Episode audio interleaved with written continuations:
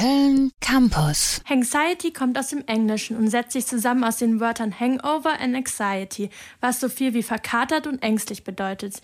Sie wird durch zu viel Alkohol und zu wenig Schlaf ausgelöst, ähnlich wie ein normaler Kater.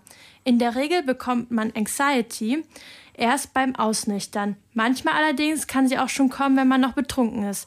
Anxiety hat vor allem Auswirkungen auf die mentale Gesundheit. Okay, beim normalen Kater hat man ja Kopfschmerzen und Übelkeit. Hat man bei Anxiety diese Symptome auch? Ja, genau. Bei Anxiety haben Betroffene ähnliche Symptome wie Kopfschmerzen, Übelkeit, Zittern und Kurzatmigkeit. Dazu kommen bei Anxiety aber noch Ängste und eine innere Unruhe. Manche Leute bekommen sogar Panikattacken. Meistens schämen sich die Betroffenen für ihr Verhalten der letzten Nacht und sie fürchten, anderen vor den Kopf gestoßen zu haben. Die Gedanken kreisen um all das, was möglicherweise am letzten Abend passiert sein könnte. Ich glaube, fast alle haben sich schon mal für ihr betrunkenes Verhalten geschämt, ich auf jeden Fall. Aber wenn man noch starke Angst dabei hat, dann wird es natürlich problematisch. Gibt es denn Menschen, die besonders anfällig sind für Anxiety?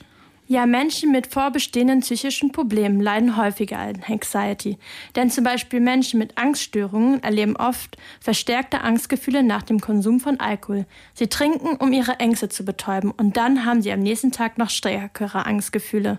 Zudem hat eine Studie der University of Exeter gezeigt, dass besonders schüchterne Menschen anfällig für Anxiety sind.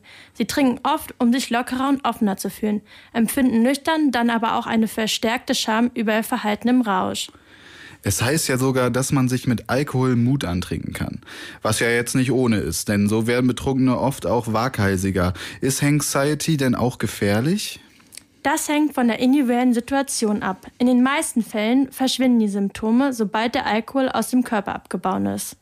Bei einigen Personen können die Symptome aber mehrere Tage anhalten, besonders wenn sie an Angstzuständen oder Depressionen leiden.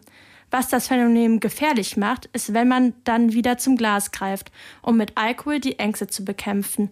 So kann sich im schlimmsten Fall eine Alkoholsucht entwickeln. Also ein Teufelskreis sozusagen, der sich da bilden kann. Was kann ich denn machen, wenn ich nach einer Partynacht mit solchen Angst- und Schamgefühlen aufwache?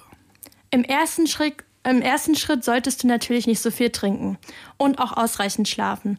Wenn du trotzdem Anxiety bekommst, ist es wie bei jedem Kater wichtig, viel Wasser zu trinken und zu warten, bis der Alkohol aus dem Körper abgebaut ist.